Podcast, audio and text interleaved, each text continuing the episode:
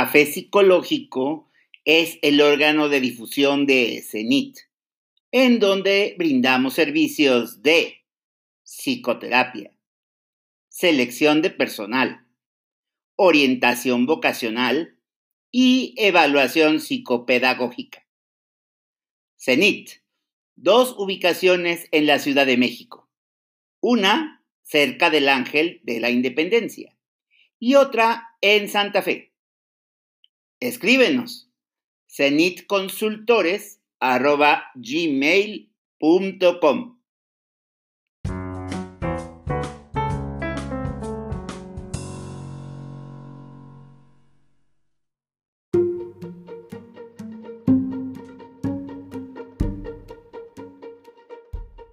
Café Psicológico, tercera temporada, episodio 6.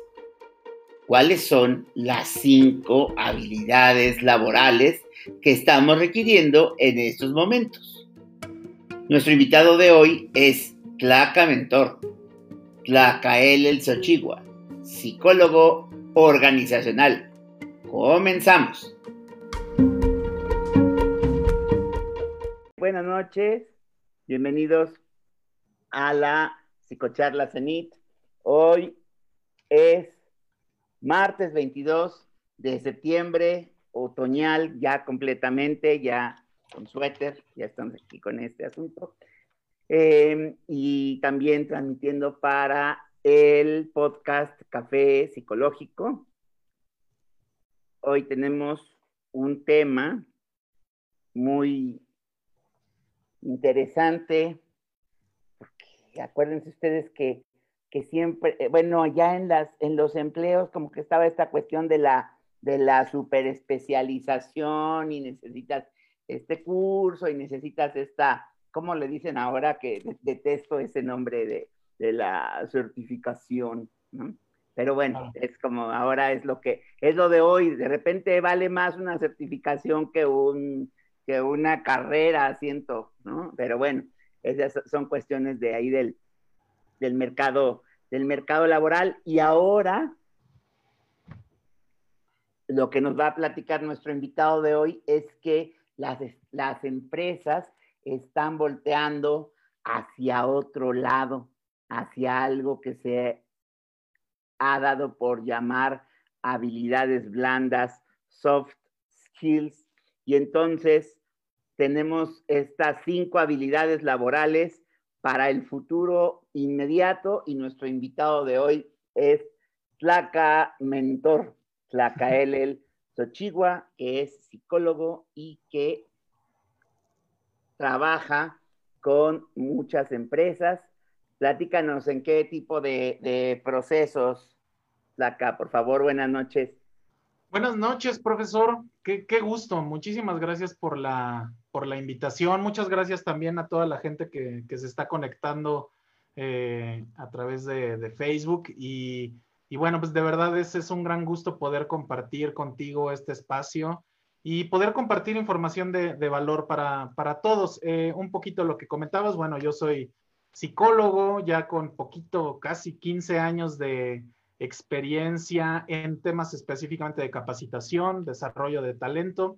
En los últimos cinco años lo he hecho de manera independiente como consultor de recursos humanos, eh, específicamente con desarrollo organizacional.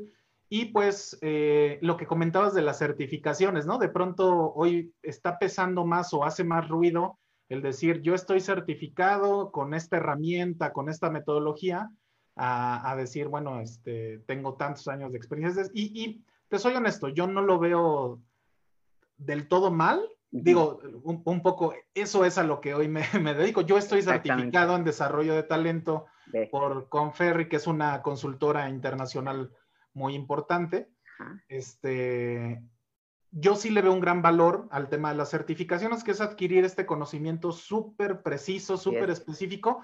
Eso a las empresas les hace mucho sentido, ¿no? Eh, conseguir un, experto específico en algo que un todólogo, ¿no? Y, creo que eso genera mucho valor también.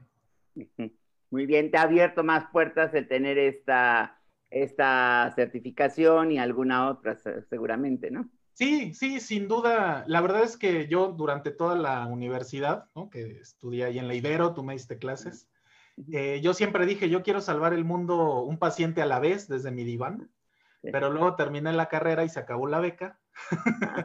ya, pues también hay que trabajar y, la verdad es que poner un consultorio no es este...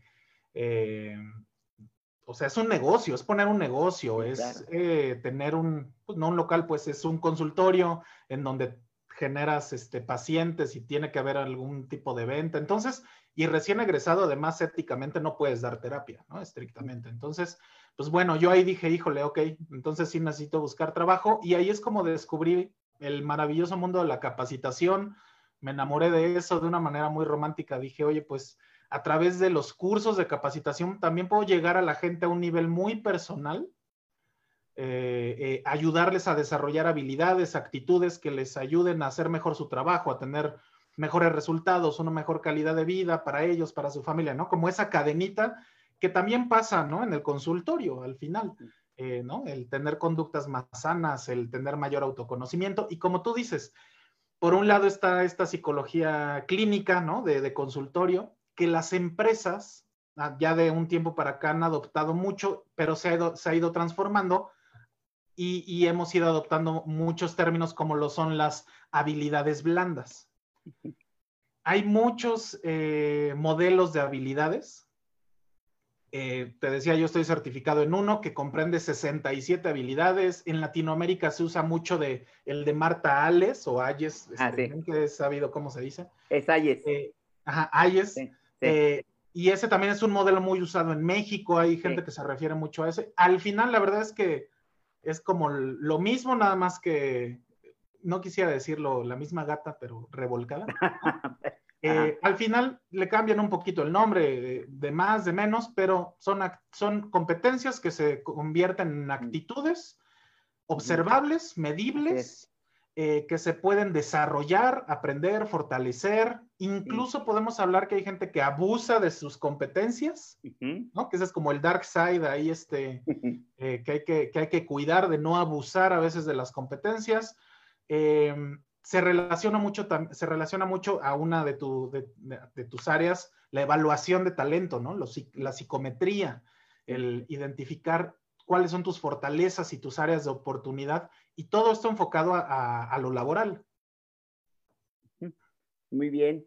Oye, esta situación que tenemos encima desde marzo ha destapado una serie de situaciones muy tremendas. Nos mandaron a trabajar a la casa, eh, nos pusieron eh, a rápidamente acostumbrarnos a una pantalla, a, llevar a cabo las juntas por ahí, a estirar los horarios, etcétera, ¿no? Y pues se ha hablado mucho de, de cómo nos ha beneficiado y cómo se aceleraron muchos procesos de cambio. Pero también es cierto que estamos viendo que actualmente hay muchos problemas. ¿Cuáles son, o sea, qué está destapando este asunto cuando, cuando tenemos que trabajar nosotros solos en casa, cuando no tenemos al jefe encima, cuando es el cambio este y me estoy todo el tiempo este, quejando, ¿no? Eh, ¿cuál, es la, ¿Cuál es la situación actual? Claro. A partir de que detona esta crisis, ¿no? La bomba atómica que es, quédense en su casa, nadie salga, no te toques la cara, ¿no? Y, este, y tenemos que seguir trabajando desde casa. Eh, ahí se detonan muchos problemas. El número uno, y esto es a nivel Latinoamérica, a nivel empresa, eh, las empresas en Latinoamérica no estaban listas para eh, para, tener esta práctica del home office a nivel tecnología. Por ejemplo, hubo gente que, ok, me voy a, trabajar a mi casa y pues de vacaciones porque no me puedo llevar mi computadora, no tengo una laptop, ¿no? O este, pues yo mi celular, pues es mío, ¿no? No es para trabajar, no tengo un dispositivo de comunicación que me pague la empresa. ¿no? Entonces, a nivel tecnología, ahí vino el primer reto. Sí, mucho gusto, todos váyanse a su casa por salud. Ajá, ¿y cómo sigo trabajando, no? Por un lado, a lo mejor, ok, sí tengo laptop, me conecto en mi casa, pero mi internet es muy lento. Pero para poder hacer mi trabajo tengo que conectarme a cierta herramienta que vive en la nube, en los servidores de la empresa, en la VPN, en, el firewall, ¿no? Ya tecnicismos ahí de, de IT. Eh, y entonces en mi casa no tengo acceso a esas herramientas que están en la nube porque por temas de seguridad. Por ejemplo, ese es uno de los principales problemas de trabajar en casa, resolver eh, el tema de seguridad, la protección de la información que manejamos a través del mail, de las juntas de trabajo, la comunicación, pues es algo que la empresa debe de cuidar. En el momento en el que tú te llevas tu computadora a tu casa y te conectas en tu red de Wi-Fi, te vuelves totalmente vulnerable a que alguien se robe tu información. Y ese es el tipo de detalles que las empresas en Latinoamérica en general, o evidentemente incluyendo México, no estaban listas para reaccionar tan rápido, ¿no? Eso es a nivel empresa. Y bueno, suponiendo que superamos ese, ese problema bien o mal, pues viene ya la parte de los colaboradores a un nivel personal. Ok, tengo que trabajar en mi casa, ni siquiera tengo una silla cómoda, ¿no? Este, donde estar sentado cuatro, cinco, ocho horas, diez horas todo el día. No tengo un escritorio, no tengo eh, una buena conexión a Internet, ya decíamos. Y más allá de eso, de fondo, el reto que hoy mucha gente sigue enfrentando no tengo la disciplina o una rutina, ¿no? Como si estuviera en la oficina, pero en mi casa no, no tenemos esa disciplina, la, gran mayoría, ¿no? De nosotros, y ese ha sido uno de los mayores eh, retos. Hay gente también que lamentablemente, ¿no? Con mucha resistencia al cambio, dice, no, bueno, esto ya en el próximo mes ya vamos a estar todos en la oficina de regreso, entonces pues como que esperando a ver qué pasa, ¿no? Con, una falta de accountability, ¿no? De estas palabras que han adoptado las empresas, que se han ido transformando, este sentido de responsabilidad personal, este, a ver, no me voy a esperar a que esto pase. Necesito seguir haciendo mi trabajo, si no me van a correr, ¿no? Eh, necesito seguir generando valor o el negocio, ¿no? Quienes sean independientes como consultores, ¿no? Como uno, yo me dedico a, los cursos de capacitación presenciales. Imagínate, ¿no? En el momento en el, que, en el, que, te dicen, no, no puedes juntarte con 20 personas en una sala, ¿qué vas a hacer? Entonces, esos son los retos que hoy seguimos viviendo y que sí me parece bien importante decir, no se van a resolver en un mes, en dos meses. no. Va para muy largo todavía, este, no sé si hasta un año más, podríamos decir, por lo menos seis meses más, sí. Entonces, eh, para todos los que dicen, no, en, lo que esto pasa, ¿no? Es como si estuviéramos de vacaciones.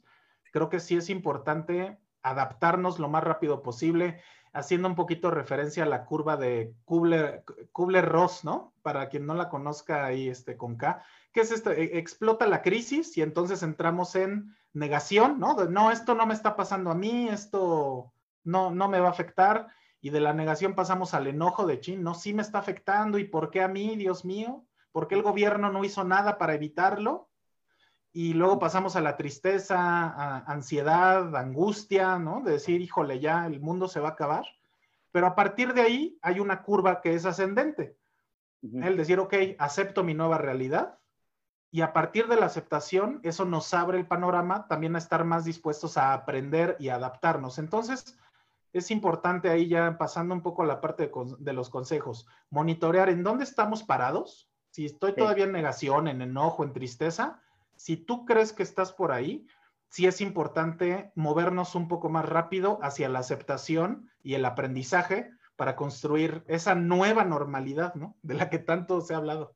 Exactamente. Oye, de lo que estás mencionando ahorita, sí llamaría la atención a alguien que todavía esté como como muy resistente porque ya, ya pasaron seis meses.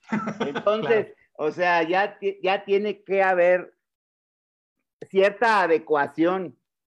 Nunca va a ser lo mismo, por supuesto, pero sí cierta adecuación a, la nueva, a las nuevas condiciones, porque pues y, y, como eh, reempacar todo, ¿no? Como tener este nuevo producto, ahora se lo ofrecemos versión en línea, ¿no? O sea, tengo que idear cómo cómo reetiqueto todo de tal manera que ese producto yo lo puedo, o servicio, yo lo pueda, yo lo pueda ofrecer y que sea atractivo para quien, para quien lo quiera comprar y aún todavía para la gente que ya me había contratado y que también está, no, es que me voy a esperar a que, a que regresemos.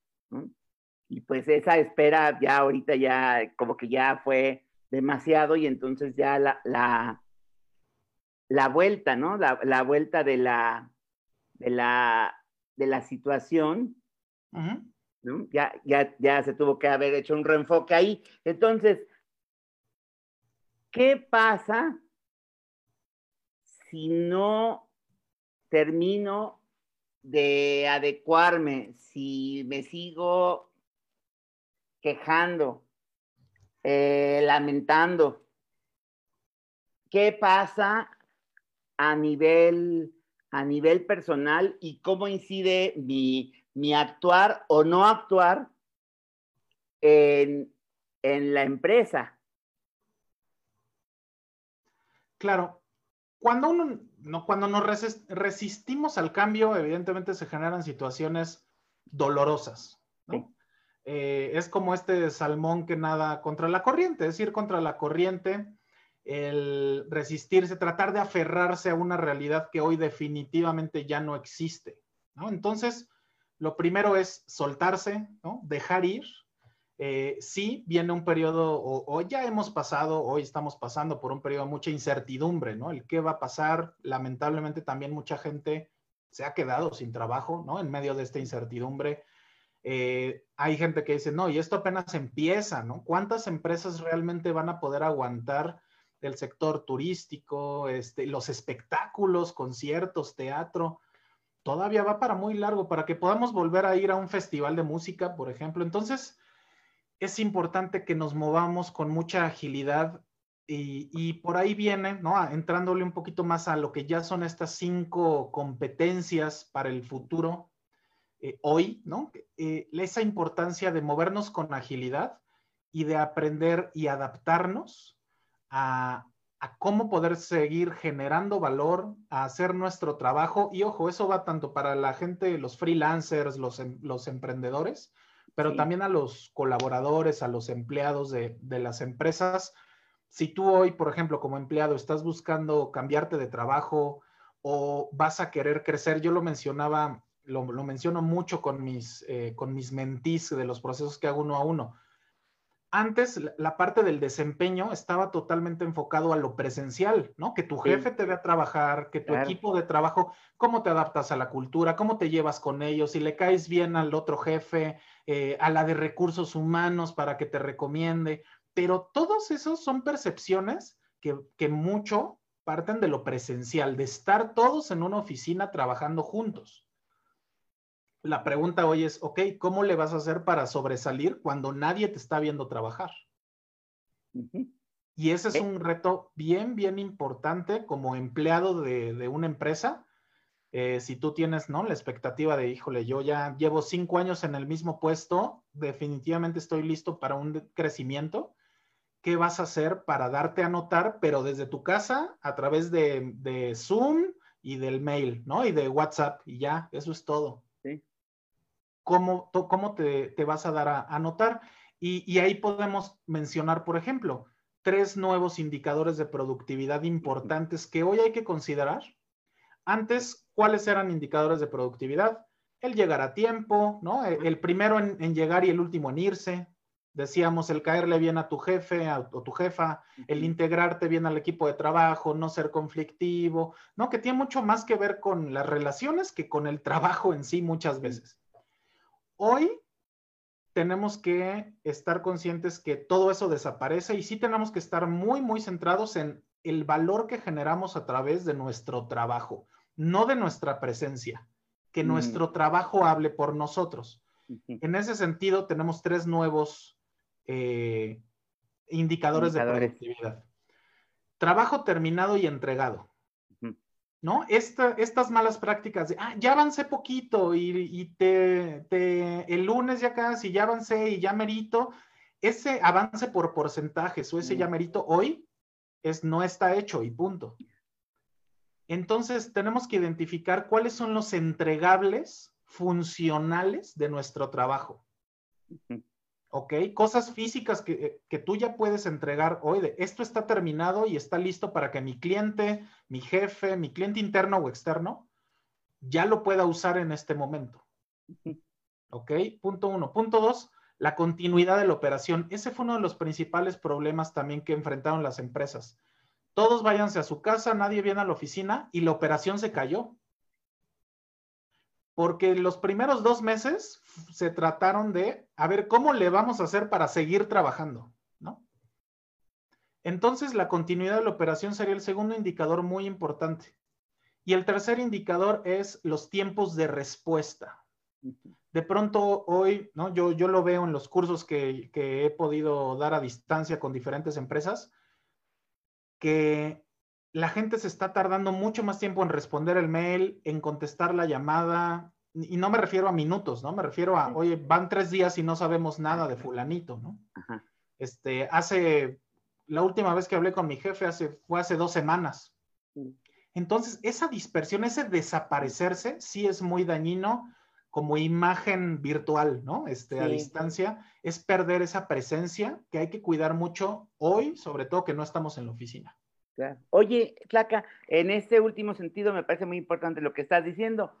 ¿Cómo puedo yo, como empleado o como parte de una organización, eh, hacerme presente? sin que tenga que estarme hablando. Si no tengo un trabajo que entregar, por ejemplo, en dos semanas, ¿cómo puedo en, el curso de esas dos semanas decir, oye, aquí estoy, por qué medio es más conveniente, cada cuánto? Fíjate que ahí es donde entra uno de los cambios de paradigma importantes que tenemos que asumir en esta nueva normalidad o que, que, por lo menos viene, ¿no? En el futuro inmediato lo que tú comentas de, oye, pues ya no tengo trabajo que hacer, lo cual de pronto puede sonarme increíble, pero ching, ya, pues ya entregué todos mis reportes, ya hice todo lo que tenía que hacer. Eso es muchas veces lo estamos pensando en función de nuestro jefe inmediato. Como mi jefe ya no me pidió nada, ya no tengo trabajo que hacer. Hoy esta nueva normalidad y de trabajo a distancia, justo esas jerarquías de yo trabajo en función de lo que mi jefe me va pidiendo, tiene que cambiar como paradigma. Tenemos que poner al centro al cliente. No se trata de lo que tu jefe te pida, se mm. trata de lo que tu cliente necesita hoy. Entonces, un poco respondiendo a la pregunta, más allá de, oye jefe, dime qué hacer porque ya me estoy aburriendo, no te voltees con tu jefe, volteate con tu cliente, con tu cliente final y, ahí es donde también entra mucho un sentido de innovación, ¿no? El decir, a ver, la visión estratégica futuro, el decir, a ver, ¿qué, posible problema se podría presentar ahorita que tengo tiempo? ¿Qué propuesta nueva puedo hacer, no? El ser muy proactivos, eso ayuda mucho a, ganar visibilidad. Oye, pero en este, en este esquema que tú pones, yo me estoy imaginando un jefe que que no reclamaría que se lo saltaran en estas, em, en estas empresas en donde existe esta jerarquía. Me imagino luego, luego las empresas familiares, ¿no? O de cuates, en donde está así como muy, ¿y por qué no me dijiste? Etcétera. Entonces, me cuesta un poquito de trabajo eh, encontrar esta, esta horizontalidad, ¿no? deseable para para hacer esto que tú, que tú propones. Y yo creo que el poder hacerlo depende mucho de la cultura de cada organización, ¿no? Sin duda, justo este cambio de paradigma que yo menciono, ¿no? Es como este, si tú, ¿no? Como e, en solitario, como así el héroe, ¿no? Te, te tiras sobre la granada y es imposible que tú generes un cambio cultural. Tú solo generes un cambio cultural, ¿no? De este tipo, el, el mover el enfoque de lo jerárquico a, poner al centro al cliente, es imposible que una persona lo logre. Ese cambio de paradigma que yo te mencionaba implica un cambio cultural a nivel organizacional. O sea, sí, sí implica eh, que se tienen que alinear objetivos y una nueva manera de trabajar y de generar valor. Y por supuesto que es necesario involucrar al jefe y al jefe del jefe y, a todo mundo, ¿no? Que todos estemos alineados. Yo un poquito, estos puntos, los, para quien se quiera meter un poco más en el tema, los, los pueden aterrizar con la metodología Agile. No, no sé si, si les suena conocida. Es una metodología de gestión de proyectos. Eh, lo pueden eh, encontrar como gestión de proyectos ágil o agile en inglés, eh, que viene ¿no? de allá en el 2000 en Silicon Valley. Originalmente fue creada esta serie de mejores prácticas por directores ahí muy picudos de las empresas de programación de software en Silicon Valley. Se juntaron e hicieron un decálogo de mejores prácticas enfocado a cómo generar mayor valor en la programación específicamente, en los proyectos de programación de aplicaciones, de juegos, de software. Y a partir de ahí hizo tanto ruido que el ejército de, la defensa en Estados Unidos adoptó esa metodología o esas mejores prácticas. Y esa fue la cadenita de los desarrolladores de software al ejército de Estados Unidos y del ejército de Estados Unidos lo implementó internamente que hizo mucho ruido a las empresas en Estados Unidos y a partir de ahí se popularizó muchísimo esta metodología de gestión de proyectos ágil o agile, en donde, como te comento, son 10 son 10 mejores prácticas, no, no es una metodología como tal, se le han ido colgando diferentes herramientas como Kanban, Scrum y una serie de, cosas, eh, pero al final uno de esos preceptos es poner al centro al cliente, ¿no? Por ejemplo. La cooperación es más importante que la negociación. Hoy no mm. tenemos tiempo de negociar y de ponernos de acuerdo de mi idea es mejor que la tuya. Olvídalo. O sea, eso toma mucho tiempo, esfuerzo y ni siquiera estamos en el mismo cuarto para platicarlo, ¿no? Entonces, eh, si alguien tiene una idea, pongámosla en práctica, equivoquémonos rápido si es una mala idea para poder movernos de una manera mucho más ágil. Entonces, bueno, ese es un poquito de lo que eh, trata Agile. Les sugiero si si les interesa un poquito más el tema, búsquenlo. Hay muchísima información y libros al, respecto. Pero, pues, aterrizando el punto que mencionábamos, sí implica un cambio cultural, por lo menos a nivel equipo, ¿no? Que, el líder es el que tiene que alinear también al equipo de trabajo de, esta nueva visión. Muy bien. Les estoy poniendo aquí el, a la gente que nos está poniendo, eh, que nos está viendo en Facebook, el nombre de, la, de esta metodología Agile. Muy bien. Oye, Tlaca, y entonces también eh, sería muy importante en esta cuestión de, estar en tu casa con tu café y con tu computadora, etcétera, en tu lugar de, trabajo, em, pues que tú, o sea, que uno solo pueda hacer las cosas sin el jefe, sin el asistente, sin el equipo, uno tendría que hacer todo o la mayor parte del trabajo, pues, pues solo. Digo, están estas herramientas para de trabajo colaborativo, etcétera, pero no tienes a la persona de manera presencial como por más tecnología que haya, etcétera, pues en algún momento te tienes que desconectar. Y eso lo ponemos en contraste, por ejemplo, cuando ya es el trabajo, el trabajo presencial, estás en el trabajo, estás hablando del punto, vas por un café, sigues hablando del punto y luego te vas a comer y tal vez ahí sea otra, otra vez, este, tratas de relajarte, ¿no? Pero a veces inevitablemente regresas a algún punto del trabajo y acá no. Entonces sí requiere mucho esta parte de la autogestión, ¿cierto? Correcto, y de hecho, eh, ya entrándole, porque ya, ya le hicimos mucha emoción con las cinco habilidades.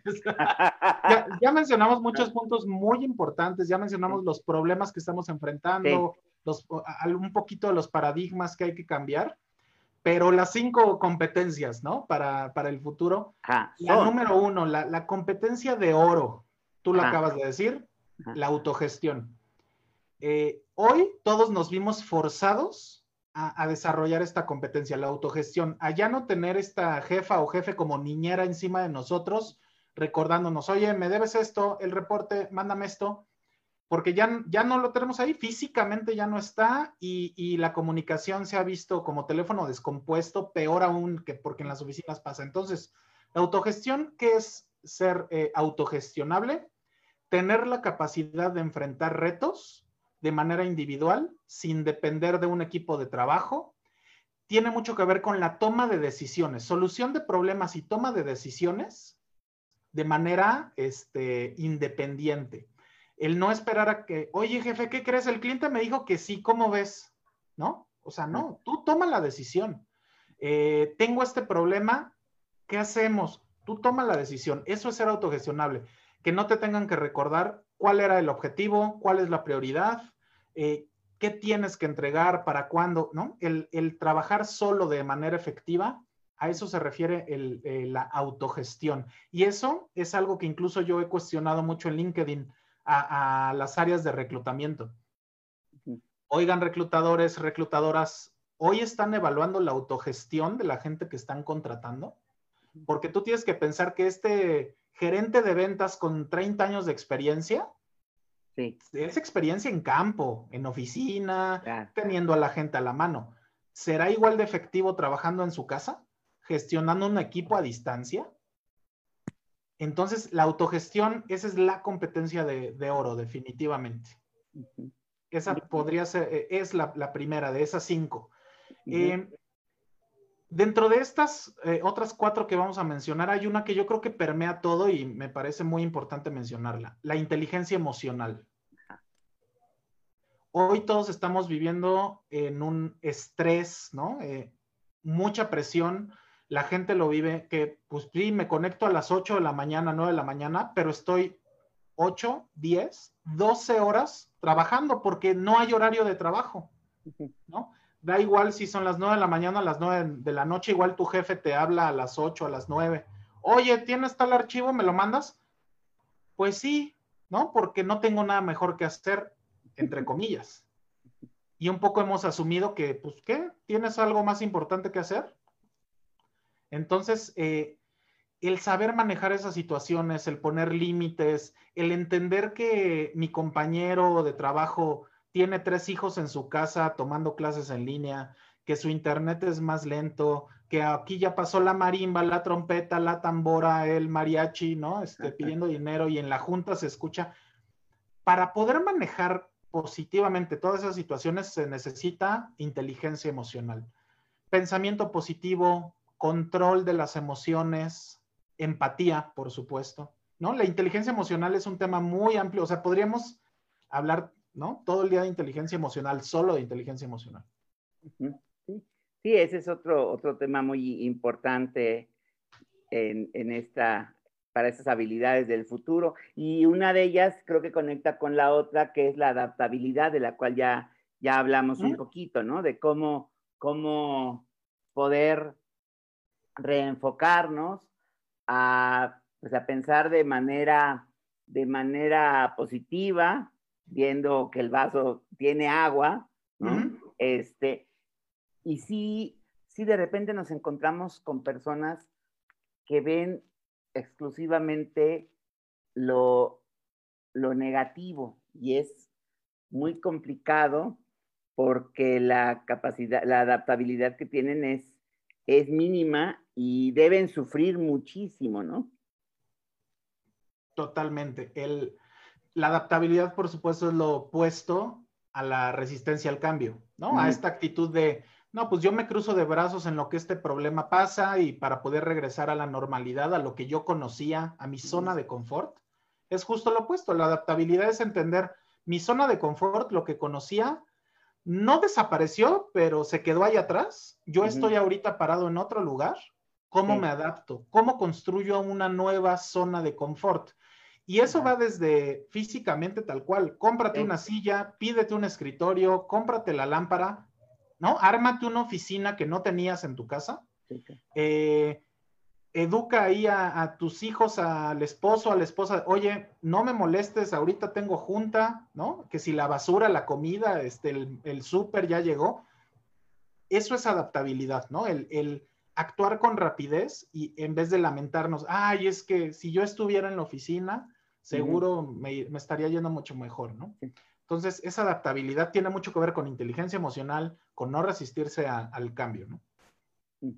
Como competencia número tres, ya, ya llevamos tres. Exactamente. Y para eso entonces deberíamos ver las, pues las alternativas si yo quiero solucionar un problema, no me puedo quedar así con este problema en los ojos, tampoco puedo aferrarme a hacer las cosas de la misma manera, sino que tengo que encontrar nuevas formas de, de hacer aquello que hacía de determinada forma y ahora la situación ha cambiado, entonces tengo que adaptarme, tengo que encontrar una nueva o nuevas maneras de hacerlo, que no necesariamente a la primera va, va a salir, a veces nos va a salir peor, entonces tenemos que ensayar y a veces nos vamos a equivocar.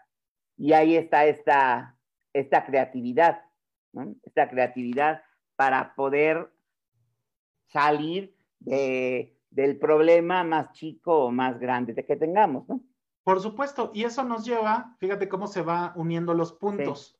A la número cuatro, competencia número cuatro, creatividad para solución de problemas, ¿no? La creatividad muchas veces creemos que es un don divino que cae del cielo y unos la tienen y otros no. No, sorpresa. La creatividad es una competencia medible, observable y que se puede aprender. ¿Ok? Eso es bien importante para la gente que dice, no, yo soy cero creativo, es porque no han desarrollado ese músculo. Pero claro que puede ser creativo. Claro que hay gente que nace con mucha creatividad, claro. Hay gente más creativa que otra, por supuesto. Pero todos podemos generar un cierto nivel de, de creatividad. Entonces, competencia número cuatro, la creatividad para la solución de problemas. Y, esto tiene mucho que ver con la autogestión, o sea, todo se va uniendo los puntos, ¿no? Tú estando trabajando solo en tu casa, tratando de resolver problemas, tienes que, necesitas creatividad para no depender de nadie y en el momento tomar decisiones, en el momento sacar el recurso así, ¿no? debajo de la manga, para darle una solución a tu cliente, a tu jefe, a tu cliente interno o externo, eh, eh, para solucionar a distancia, ¿no? Además, yo, yo pienso mucho, por ejemplo, en la gente de ventas, ¿no? En los equipos de ventas, área comercial, que, que, vivían de visitar a sus clientes y hoy no. Hoy no lo pueden hacer. ¿Cómo han resuelto? Ahí es donde entra la creatividad.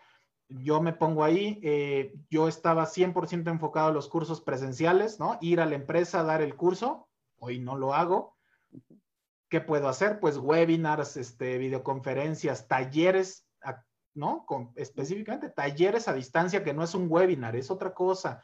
Entrarle al e-learning, ¿no? Entonces, eso implica creatividad. Eh, no es encontrar el hilo negro, es tomar lo que tienes a la mano y cómo lo puedes readaptar o reutilizar de una mejor forma. Muy bien. Ok. Y ahí de repente pues podemos tener nuestros mismos recursos que solíamos tener o necesitamos mayor, otros recursos diferentes de los que veníamos utilizando. Por ejemplo, esta plataforma de la cual estamos transmitiendo, yo en marzo, yo nada más sabía que existía pero no sabía para qué servía, no sabía yo nada más que que, que era una cosa que se llamaba Zoom, pero no, no entraba en mi cabeza, eh, me explicaban de qué se trataba, no, es que sí, es que de ahí, desde ahí transmites, es que transmites que, no, no, no, no, no, no cabía en mis esquemas hasta que me vi pues obligado a, a usarla, ¿no? Después de que de que probé con, con esta cosa tan horrible, Teams y, y otra por ahí, este, ya no me acuerdo ni cómo se llama. Pues está Hangouts, Teams, ah, Hangouts, sí. Blue Jeans, este, ah. bueno, hasta Telmex lanzó Telmex ah, conferencias, no sé, una cosa así. O sea, de todos lados empezaron a salir herramientas y te aseguro que a todas te has conectado en algún momento. Sí, por supuesto, sí, sí, sí. Y entonces hubo la necesidad de de aprender a, usar esto, a reforzar el uso del, Google Docs, o sea, un montón de cosas que antes no, no, no sabíamos, o la verdad en mi caso particular, pues no, no me interesaba saber porque yo dije, así está bien, en presencial está bien. Oye, eh, ¿puedes dar un curso en línea? No, la verdad no. O sea, si quieren venir, con mucho gusto yo aquí lo recibo o yo voy a su lugar, pero en línea prefiero no. Y ahora, oye, lo das en línea, por, por favor, por supuesto, ¿no? Te digo que ahí está el producto reempacado, ¿no? Así, nuevo curso en línea, ¿no? Y entonces sí, esta es la otra habilidad, ¿cierto? Claro, yo nunca había dado un webinar hasta hace cinco ah. meses. Y de pronto dije, no, pues webinar todas las semanas, todos los martes a las 11, webinar, webinar, webinar, gratis. ¿No? Dije, bueno, si no tengo cursos, pues algo tengo que hacer. Entonces, y, eso generó tracción hacia otros tipos de, otro tipo de proyectos que si yo no hubiera dado esos webinars gratis, pues este, no sé dónde estaría. Pero, por ejemplo, hablando de herramientas, Classroom, Google Classroom, ¿no? En donde yo nunca lo había usado y hoy lo uso para los cursos en línea, en donde la gente se inscribe a una clase y ahí yo les comparto material y subo videos y hay un foro y te dejan preguntas, les calificas sus entregas. O sea, las herramientas están ahí y eso nos lleva a la competencia número 5. El uso de sistemas y tecnología. Es una competencia que de pronto no lo tomamos en cuenta. De pronto, ay, es que los chavos de ahora traen otro chip, Y tenemos al niño de tres años picándole al iPad, ¿no? Ay, es un genio, mijo. No, los genios fueron los ingenieros allá de Apple que, hicieron un, un dispositivo tan amigable. Claro pero sí hay una facilidad, ¿no? Para adoptar tecnología. Sí. Lo que acabas de decir, híjole, como Zoom y Teams, y entonces ahora ya sabes utilizar cinco herramientas de videoconferencia diferente. Aprendiste a usar Google Classroom, aprendiste a utilizar WhatsApp de una manera mucho más eficiente, ¿no? Este, le perdimos el miedo a las notas de voz porque es más práctico que estar escribiendo, ¿no? el ir adoptando esos recursos tecnológicos es una competencia. Hay gente a la que se le da muy fácil, hay gente a la que le cuesta mucho trabajo. Pensando en tu desarrollo profesional en el futuro inmediato, esta es una competencia que hoy las empresas tienen que estar evaluando eh, de una manera muy específica. Esta persona, ¿qué tanto se le complica o se le facilita el uso de tecnología? Y, y no cosas complejas, simplemente estar en su casa y que él pueda resolver cómo me conecta una VPN, eh, no me deja conectarme a mi Wi-Fi, eh, cómo transfiero archivos, eh, porque me pide una contraseña. Es ese tipo, aprender a usar la tecnología, cosas de pronto hasta básicas para algunos, para otros no tanto. eso es una competencia. Entonces, recapitulando las cinco competencias, porque por acá en Facebook Sandy este, pregunta que, que se perdió la tercera. Inteligencia, eh, competencia número uno y que permea todo, yo decía, inteligencia emocional para la parte justamente, ¿no? El, el controlar las emociones, entender a los demás, las, todas las situaciones que están alrededor trabajando en casa, el estrés y todos los ruidos de fondo, ¿no? Eh, competencia número dos, la autogestión, generar valor solito sin tener una niñera atrás de mí. Competencia número tres, la adaptabilidad el, no resistirme al cambio y tener la capacidad de construir una nueva zona de confort. Ampliar mi zona de confort. Número cuatro, creatividad para la solución de problemas. Y número cinco, que acabamos de comentar, el uso de sistemas y tecnología. Sentirse cómodo adoptando estas herramientas que antes no estábamos acostumbrados, pero que hoy se van a volver y cada vez más muy importantes para poder hacer tu trabajo y eso no tiene nada que ver con si eres abogado, psicólogo, administrador, si estás en recursos humanos, en legal o en ventas o en mercadotecnia. Todos vamos a tener que usar mucha más tecnología de la que estábamos acostumbrados. Eso es bien importante. Entonces, eh, ahí están las cinco competencias, prof. ¿Cómo ves? Sí, perfecto. Oye, pero este, pues puede sonar a que ya eran, eran cosas que, que ya se sabían que era importante, que ya existían, pues que siempre hemos estado evaluando adaptabilidad o la inteligencia emocional, pero ¿por qué precisamente en este momento están cobrando nuevo sentido? ¿Por qué, ¿Por qué están tomando un lugar preponderante en el momento de promover al personal o de seleccionarlo? ¿Qué empresas son las que están haciendo esto? Ok. Qué buena pregunta. Estoy totalmente de acuerdo contigo. Oye, pero a ver, la inteligencia emocional, Goleman hablaba de inteligencia emocional en el 94. Exactamente. ¿No? Ajá. Sí, sí, sí, este, El modelo de competencias de Corn Ferry, del cual yo soy este evangelista, eh, está desde el 85. ¿no? O sea, no hay nada nuevo bajo el sol. No nos estamos inventando la competencia que nadie conocía. No es el hilo negro. ¿Por qué entonces están marcando la, la diferencia? Por el contexto. El contexto es muy importante y aquí podemos meter otro, otro término que para toda la gente que lo está viendo es bien importante que lo tengan muy presente. Estamos en un entorno VICA. V-I-C-A. ¿Qué quiere decir el entorno VICA? Es un, este, son iniciales, ¿cómo se llaman? ¿Cómo, cómo se dice, perdón, estas palabras? Este, acrónimo. Acrónimo, anagrama. Acrónimo. Acrónimo. Es un acrónimo. VICA es un acrónimo un entorno VICA es un entorno volátil, incierto, cambiante y ambiguo. Otra vez, otra vez. Volátil. Volátil, incierto, cambiante y, y, ambiguo. ¿A qué se refiere cada uno? Rápidamente. Volátil, como si estuviéramos en un campo minado ten cuidado donde pisas porque a lo mejor no sabes lo que puede pasar. Te puede explotar la bomba, ¿ok? Incierto, las reglas, eh, perdón, incierto se refiere a que no tenemos información. Ya. ¿Ok? ¿Cuándo estará la vacuna? Si la rusa o la francesa o la gringa. Y ya están haciendo pruebas, pero la gente se enfermó más, pero resulta que no hay anticuerpos, pero mi jefe me dijo que el lunes ya regresamos, no, que siempre no, pero Sheinman dijo que hasta octubre. No hay información, es incierto. ¿Ok? Cambiante, las reglas cambian. La falta de información hace que las reglas cambien todo el tiempo.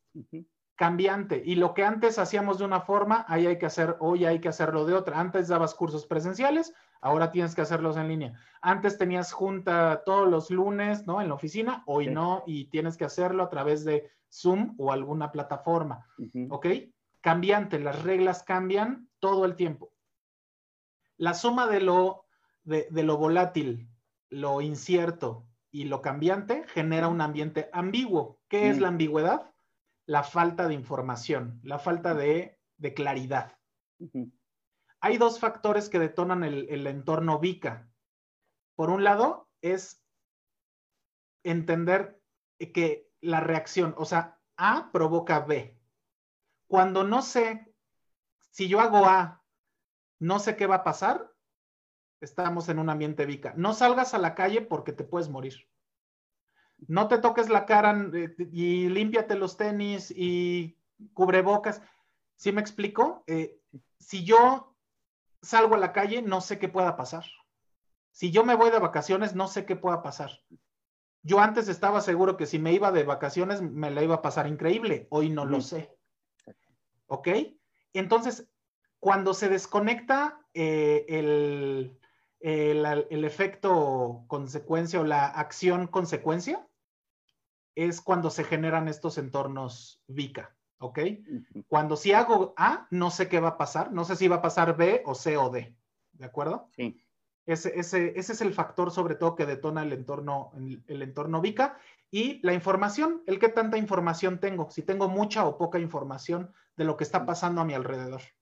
Muy bien. Esos dos factores, mientras menos consecuencias entiendo de lo que puede pasar y menos información tengo, crece la, la volatilidad, la incertidumbre, lo cambiante de mi entorno y la ambigüedad. Muy bien. Es por eso que las, que las habilidades, estas cinco habilidades, se vuelven tan importantes en este momento. No son el hilo negro, pero el contexto VICA las vuelve súper relevantes. Exactamente. Y por eso una persona que esté en reclutamiento debería tomar muy en cuenta estas habilidades como para, bueno, sí, ya me pasaron la descripción de puesto, padrísimo, etcétera, pero tomar en cuenta que estamos en un entorno especial y que la persona va a entrar a trabajar en este entorno especial, que no sabemos si, si dejó de trabajar en febrero y entonces no, por más que ya haya vivido en este entorno, no ha trabajado en este entorno. No es lo mismo vivir así, de por sí tiene su carga, a ya estar trabajando eh, pues con unas, este, pues, con unas directrices, ¿no? Con objetivos, etcétera, ¿no? Entonces, sí es muy importante, sí son muy importantes estas habilidades para, para ya. Entonces, si, si yo voy a pedir trabajo y en estas típicas preguntas que me hacen, también podría yo enfocar mi, mi, pues lo que diga con estas líneas, porque están, están yendo hacia esta parte de la de la adaptabilidad, que puedo trabajar en casa, que si hay cambios, este, pues cabeza fría y vamos a seguirle, que no me voy a frustrar a la primera de cambio, que no voy a votar el trabajo, cosas así, ¿no? Claro. Un poquito estas son las respuestas del examen, ¿no? Si ustedes que nos están viendo o escuchando, porque esto también va para el podcast, ¿verdad? Exactamente, sí. Que nos están viendo o escuchando, eh, están en un proceso de búsqueda de trabajo, aquí está la respuesta del examen. Eh, te vas a ver muy bien como candidato o candidata si tú hablas de tu inteligencia emocional, de tu adaptabilidad, de tu autogestión, de tu creatividad para solución de problemas y el uso de sistemas y tecnología. Y sobre todo, que tú des evidencias de cómo te has adaptado al entorno VICA, ¿no? En el que hoy estamos viviendo. Eh, si te quedaste sentado de brazos cruzados a esperar a que esto pasara o fuiste proactivo, propusiste ideas, eh, ¿qué hiciste? Muy bien, muy bien, Placa. Oye, bueno, esto va mucho para las personas, pero de repente nosotros como parte de una organización volteamos a ver a la organización, a la empresa, y decimos, ajá, yo estoy adaptándome a esta nueva situación, voy a estar así un largo tiempo, ¿Y tu empresa qué estás haciendo? No puede ser que sigas con esta, eh, con esta cuestión tan, tan vertical de, jerarquía, en donde si yo no le aviso a, tal jefe se va, se va a sentir o va a haber represalias o que tenga que ir. Yo eh, sí sé de gente que aún en la, en la prohibición de que no se pueden abrir corporativos, sí les han hecho ir a trabajar de manera presencial y bueno, ahí pues, pues, pues fuera de la ley, ¿no? Porque se supone que está, está terrible y nadie, nadie denunció, pues otra vez por, por temor a perder el trabajo, que ahorita está, si siempre es difícil conseguir trabajo, pues ahorita peor todavía, etcétera, ¿no? Entonces, ¿cómo, cómo tendrían que cambiar las empresas para para adaptarse a estos nuevos tiempos. Habrá empresas grandes que tomen su, sus decisiones en este sentido y habrá otras que se aferren al mismo modelo por, por miedo al, al cambio y a seguir, ¿no? Entonces, me imagino que tú ya has tenido pláticas ahí con, con personas de las empresas. ¿Tú qué, ¿Tú qué sugieres, qué recomiendas? Fíjate que ahí toca, pones el dedo en la llaga. Y, es una expresión muy fea la que voy a decir, pero el tercer mundo duele. ¿A qué me refiero? Tristemente, yo lo he visto con, clientes, con empresas con las que yo trabajo, que incluso teniendo todos los recursos para mandar a su gente a trabajar a casa, el director decidió no, es que la gente no va a trabajar en su casa, que se queden aquí en la oficina, que rolen, que hagan turnos, que unos un día, otro, como sea, pero tienen que venir a trabajar. ¿Por qué? Porque en su casa no trabajan. Tristemente eso eh, es un algo es algo que va mucho más allá, es algo que tiene que ver con mucho más con nuestra sociedad, de la desconfianza, de la falta de responsabilidad personal y compartida, este, que a pesar de que se tienen los recursos para generar resultados a distancia, hay desconfianza, ¿no? en los colaboradores. Creen que la gente se está quedando en su casa a ver la tele, cuando claro que no es así, por supuesto que no. ¿No? ya hubieran desaparecido las empresas si así fuera. Entonces, eh, hablando de los paradigmas, ¿no? justamente ese es uno de los paradigmas importantes a cambiar dentro de las empresas. Cambiar de lo, del trabajo presencial al trabajo remoto. Ese es uno de los paradigmas más fuertes a cambiar y eso sobre todo es un cambio en el chip de los líderes, de los que tienen el poder de decisión. Sí. ¿no? Tristemente, eh, sí tiene mucho que ver con la cultura en la que trabajamos, Latinoamérica, ¿no? el tercer mundo que, mencionábamos. Es un hecho que en países eh, primermundistas, pues hay condiciones muy diferentes. ¿no? Tristemente, sí va a ser muy probable que cuando toda esta crisis pase y nos den ese, el famoso semáforo, ¿no? Que vamos siguiendo cada semana, cuando en la Ciudad de México haya semáforo verde que los corporativos ya pueden regresar, el 80% de las oficinas van a regresar a esa normalidad, ¿no? Cuando ya se había demostrado que, la, que se puede trabajar desde casa, pero eso tiene mucho que ver más con lo social, incluso que con, las empresas como tal.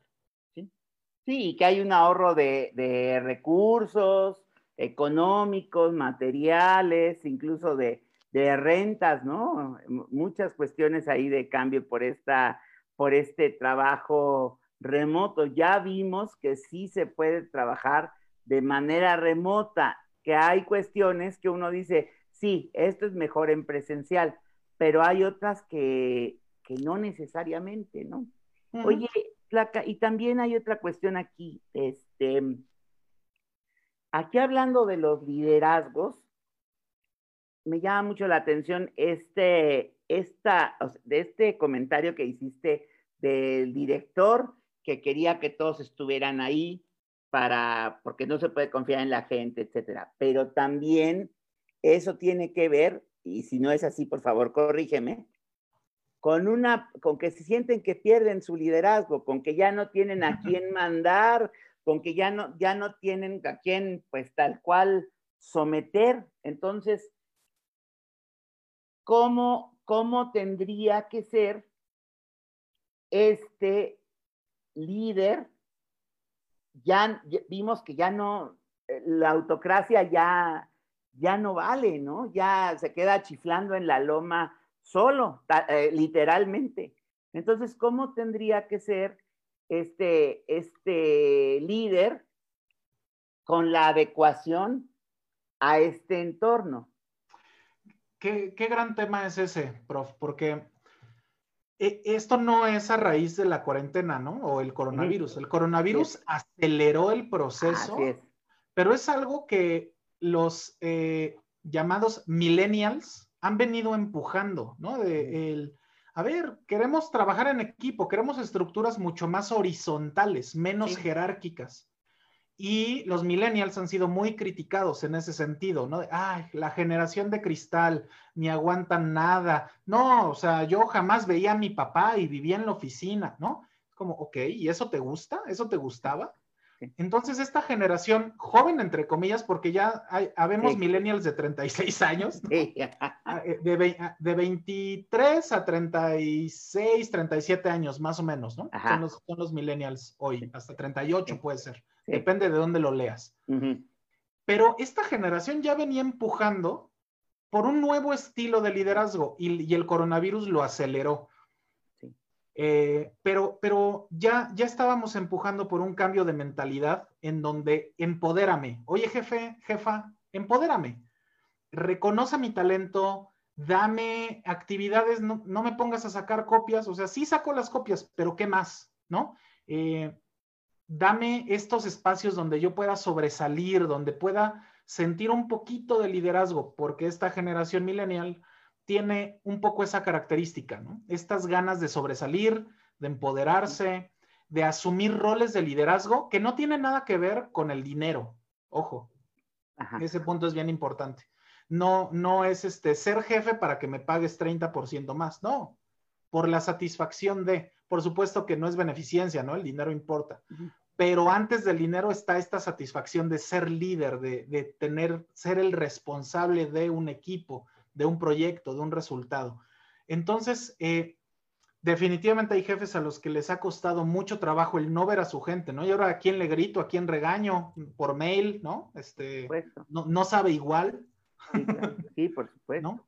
Eh, yo honestamente creo que afortunadamente esta situación los ha obligado a darse cuenta que hay una forma diferente de gestionar a los equipos. Mencionábamos estas herramientas de colaboración como Agile, como muchas otras, ¿no? En donde eh, predomina mucho más la colaboración, la sinergia, el trabajo en equipo que la jerarquía y eh, la gestión por cascada. ¿Qué es por cascada? De arriba hacia abajo, ¿no? Entonces, creo que el coronavirus o esta cuarentena, eh, este home office obligado, ha eh, justamente, ¿no? Nos ha obligado a acelerar ese, ese cambio. Eh, es una gran oportunidad para los líderes jóvenes sobresalir en ese sentido, ¿no? Les decir, oye, mira, yo estoy haciendo las cosas diferente y he tenido buenos resultados. He gestionado un equipo a distancia, hemos colaborado, eh, empoderado a mi equipo. Esta, esta palabrita de empoderamiento es bien importante. Bien, bien importante, está muy de moda. A veces se le ha dado este, una connotación hasta de burla, ¿no? En, ciertos aspectos sociales. Sí. Eh, sin embargo, eh, sí estamos en una etapa de empoderamiento necesaria desde lo laboral, ¿no? Si lo queremos acotar solo a lo laboral, es importante que si tú eres jefe, líder de un equipo, cuatro, cuatro cinco puntos importantes. Que tu gente tenga acceso a la información para que ellos puedan hacer su trabajo. Eso es fundamental. Que tengan poder de decisión. Y sí da miedo, ¿no? Es como que dependan lo menos posible de ti. Hay muchos jefes que dicen, no, pero ¿cómo? Entonces, ¿yo qué voy a hacer? Eh, de pronto yo trabajo con, líderes eh, que me dicen, pero es que si delego, entonces, ¿yo qué voy a hacer? ¿No? ¿Cómo justifico mi jefatura? Está bien fuerte eso. Es un cambio de mentalidad, entrarle sin miedo, o con miedo, pero entrarle. O sea. Sí, porque ya no es, pues desde el nombre, ¿no? Por ejemplo, de supervisor. ¿Qué haces tú? Ah, pues yo veo que estos trabajen. Ajá. Pero tú, tú, tú, tú.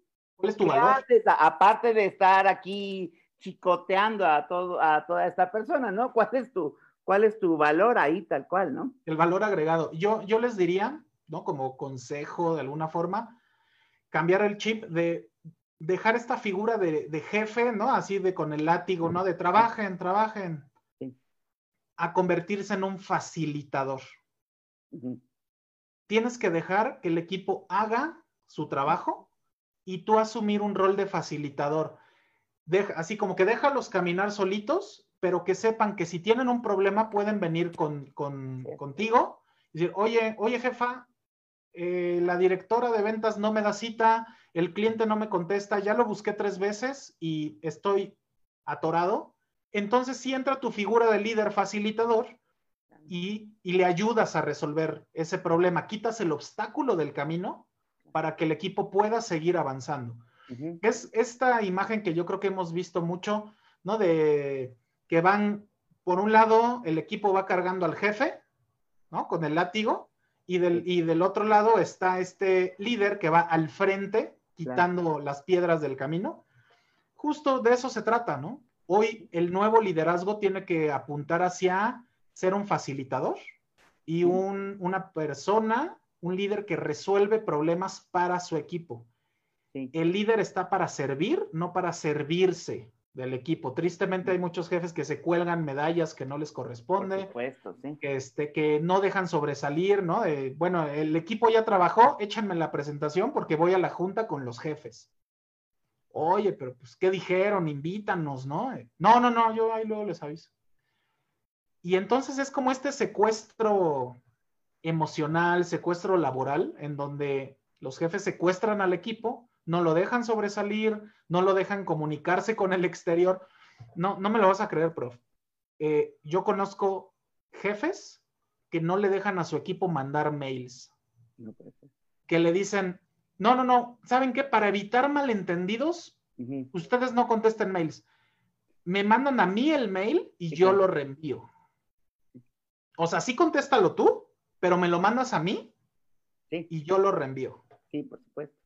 ¿No? Eh, entonces, eh, ese tipo de prácticas no, no pueden, no pueden seguir. Oye, prof, creo que hay ahí unos comentarios en Facebook interesantes. Ahorita, llegamos. Nada más déjame decirte una cosa. Este, ahora verás.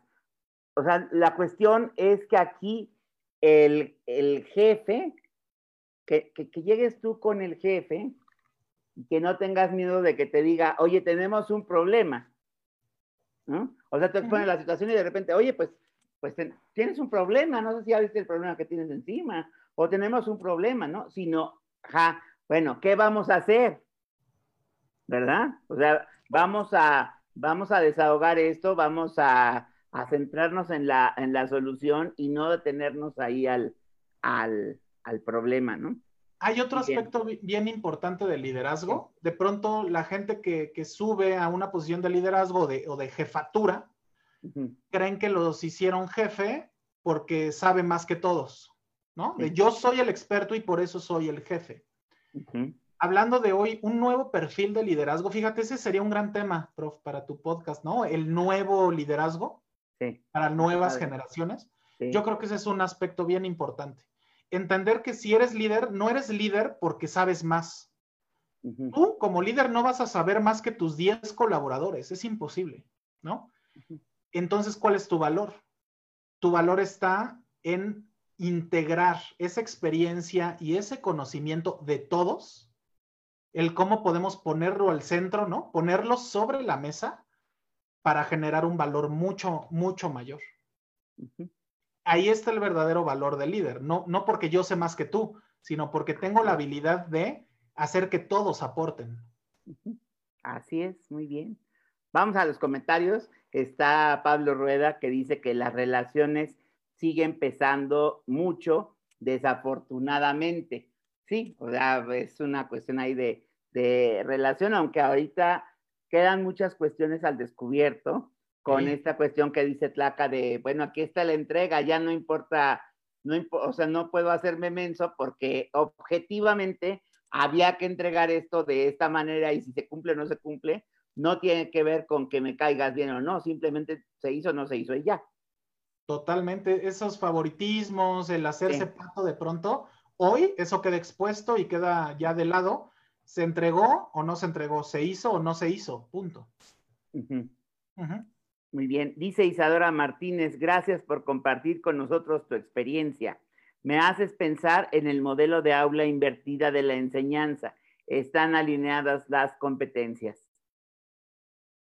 Sí, sí, sobre todo en un sentido de que hoy estamos entendiendo que nunca se deja de aprender y tiene mucho que ver con lo que decíamos ahorita de liderazgo, ¿no? Eh, el, líder hoy no es líder por ser el experto o el que más sabe, sino porque tiene la habilidad de integrar experiencia, conocimientos, habilidades, en donde todos seguimos aprendiendo, ¿no? De una manera. Entonces, el líder enseña, pero también aprende del equipo. Así es. Dice la misma Isadora, el mundo no será el mismo, no, ya no es el mismo, ¿verdad? está cambiando desde el aula, está siendo un reto para los profesores, pero me alienta que este esfuerzo tendrá un impacto importante. Yo creo que ya, ya estamos en ese impacto, ¿no? Sin duda, y fíjate, eh, yo un poco hablando desde la parte de la educación, digo, yo, yo imparto cursos, talleres enfocado a lo laboral, pero al final es generar una experiencia de aprendizaje. Sí. Eh, ¿cómo vamos a garantizar que la gente va a aprender si no está en un aula, ¿no? Así concentrada, todos reunidos, aprendiendo, viendo al frente en un pizarrón. Eh, ahora están viendo su monitor, pero también tienen su celular, o hay quien tiene dos o hasta tres monitores al mismo tiempo, ¿no? Y, todas las distracciones que hay alrededor. A mí personalmente me ha generado, eh, he tenido que adaptar muchos, muchos de mis cursos presenciales, evidentemente, adaptarlos a una impartición eh, presencial a distancia. No un webinar, no una plática, un taller con dinámicas, con participación, con trabajo en equipos, trabajo individual a distancia. Y eso a mí personalmente me ha hecho darme cuenta que lo presencial también lleva mucha paja, mucha paja. Y entonces cuando me dice, oye, tu curso de ocho horas ahora lo tienes que dar en máximo tres horas porque la gente no va a estar ocho horas frente a la computadora, órale. Entonces, qué, qué maravilla o qué, qué, sorpresa que tus ocho horas sí las convertiste en tres horas de curso. Sí, por supuesto. Y se llevaron pura carnita, ¿no? No hubo qué hubo, cómo están, y el cafecito, y el break de 15 minutos. Este, no, al grano, a lo que vamos, ¿no? Y a mí me ha costado mucho trabajo en ese sentido también la interacción.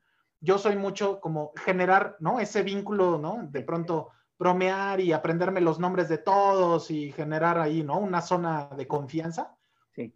Hoy en Zoom es bien difícil hacer eso. Es bien complicado. Sí, sí, Entonces sí, tienes es. que ir al grano y a lo mejor este, tú estás siendo el más divertido del mundo o estás dando el mejor curso y no te enteraste porque no ves las reacciones de la gente, si se rieron, si se enojaron, si hicieron cara, voy bien, voy mal, no lo sabes. Sí, así es. Sí, sí, sí. No tienes esa retroalimentación inmediata, ¿no?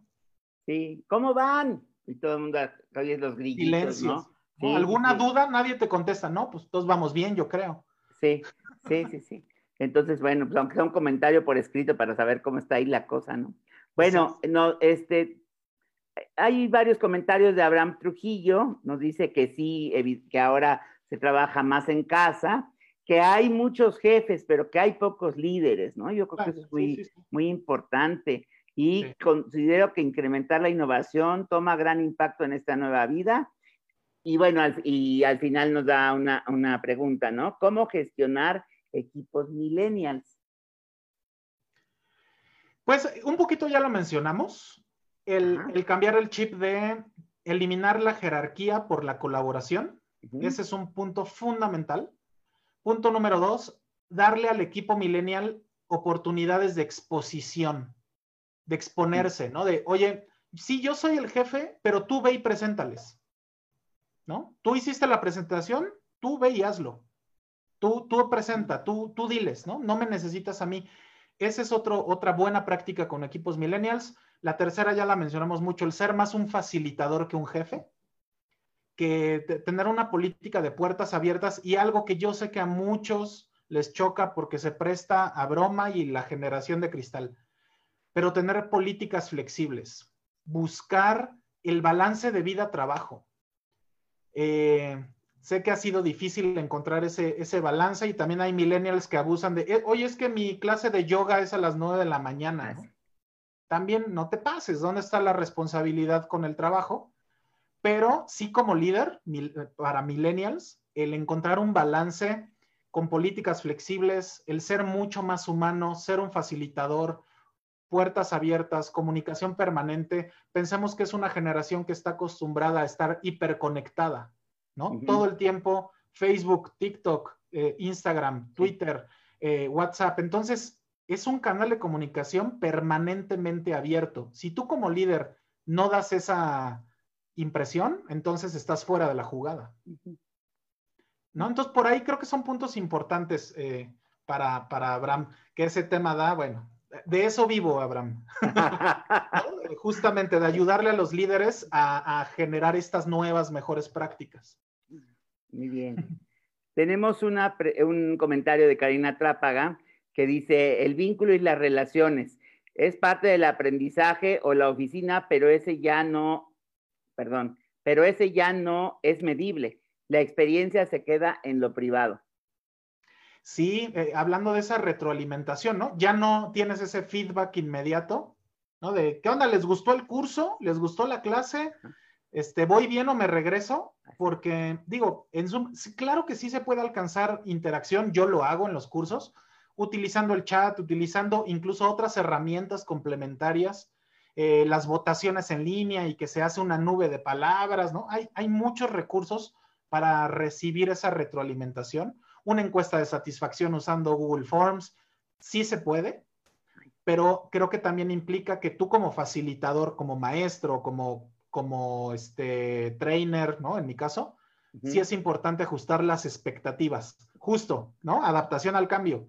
¿No? Antes me aplaudían, en, ¿no? Pues a mí me, me aplaudían, ¿no? Terminando el curso, ¡oh, qué bárbaro, tlaca! Sí, de pie, sí. Hoy no hay aplausos. No, pues no. A lo muchos, oye, gracias, estuvo padre, bye. Sí, A ya. lo mucho, ¿no? Entonces, bueno, pues ahí te va la encuesta anónima, ¿no? Dime algo. Sí. Este, entonces, hay que encontrar los nuevos caminos para recibir esa retroalimentación. Ujú. O esos aplausos, ¿no? Alimentando el ego. Sí, sí, ya sé que no aplauden. Ya sé que no. Como, decía el clásico, ya nada más vienen en la encuesta, aunque sea, no sea. Ya sé que no aplauden, pero a mí sí me gustó, ¿no? Entonces. Qué barbaridad. Muy, bien. Saca ¿algún comentario para cerrar nuestra charla? Em, yo me quedo mucho con la parte de la adaptabilidad al cambio desde la inteligencia emocional, ¿no? Eh, que va muy de la mano con la parte clínica del no tener miedo a levantar la mano y decir, me le estoy pasando mal, creo que estoy triste, creo que vivo enojado, necesito ayuda de alguna forma, ir a terapia con un profesional de la salud. O si es un tema más específico dentro de lo laboral, bueno, pues acá yo también soy psicólogo enfocado a lo laboral, ¿no? Como, como mentor en desarrollo de talento, pero, pero sí ser muy abiertos, eso, por eso menciono mucho la inteligencia emocional, este autoconocimiento, ¿no? El reconocer, a ver, ¿no? ¿Cómo me siento? Y, y si no me estoy sintiendo bien, ¿qué hago con eso? Ser responsable con las emociones porque afecta lo personal y lo laboral, o sea, va de la mano. Y, bueno, por el otro lado, este, pues ahí están las redes sociales, ¿no? Placa Mentor, en Facebook, en Twitter, en Instagram, este, en todos lados. Estos son los temas de los que yo hablo diario, toda la semana, ¿no? Eh, con videos, con, el blog, ¿no? Con, en muchos formatos. Entonces, si les interesa seguir hablando del tema, pues seguimos en contacto, en comunicación a través de los diferentes perfiles. Ahí está. Placa, Mentor, Facebook, Twitter, Instagram, ¿qué más? ¿Qué más? LinkedIn también. Bueno, LinkedIn con el nombre completo, este ahí, Tlacael, el Xochigua, Trujillo también. Muy bien, está muy bien. Eh, al final se trata de, generar valor, ¿no? Y, claro. yo a ti te agradezco, prof. Eh, para mí es, es, un honor de verdad, ¿no? Eh, después de años de haber salido de la universidad, ¿no? De, aprender muchísimo a ti. A la fecha yo sigo yendo a tus cursos, ¿no? De, psicométricos, este, pero hoy estar como invitado, para mí es un reconocimiento, de verdad, así lo, tomo, ¿no? El, el, ok, pues este, ya, ya crecimos, ya nos podemos hablar de tú con estos chavos. Por supuesto, muchachos. Este, entonces ya tienen algo que aportar, pues sí, ¿no? Estos millennials ya tienen algo que aportar. Sí, por supuesto. Y este, muchas gracias por, el espacio. Eh, creo que, y ojalá que la gente se lleve cosas muy valiosas también. Sí, un gusto para mí, Tlaca. Muchísimas gracias por aceptar la, invitación. Estoy seguro de que nos vamos de aquí con mucha, con muchas cosas que, que pensar y que, y que hacer. Ahorita estuvo con nosotros la gente aquí en vivo y posteriormente nos verán en YouTube y nos escucharán en, en, el podcast, en su plataforma de confianza. Entonces, bueno, pues muchas gracias, Placa. Perfecto, prof. Muchísimas gracias. Muchas gracias a todos los que se conectaron y a los que lo escuchen y vean posteriormente. Este, muchas gracias a todos. Besos y abrazos. Con Susana, obviamente. Exactamente. bueno, pues muchas gracias. Buenas noches y nos vemos y nos escuchamos el próximo martes, o sea, la próxima semana. estén muy bien, hasta luego.